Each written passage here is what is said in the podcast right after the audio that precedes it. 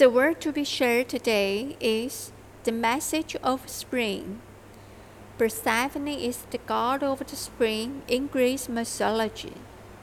The happier she is, the more the flower of the earth bloom, and the more she is sad, the earth becomes barren.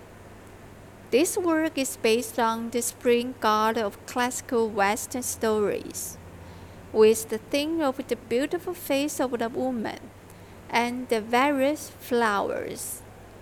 The curves of the nature flowers and plants are intricately intertwined, showing the vigorous vitality, and its beautiful shape wanders between the realism and the abstract.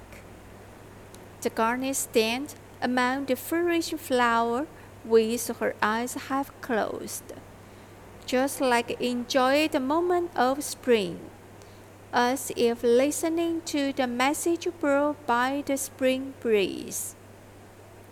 The difficulty of the work is that the complicated curves, layer by layer, and the different curving angles or increase the value rate of firing in the kiln. More than 100 modules. When entering the deconstruction of the plaster mold, it took the work team's painstaking effort.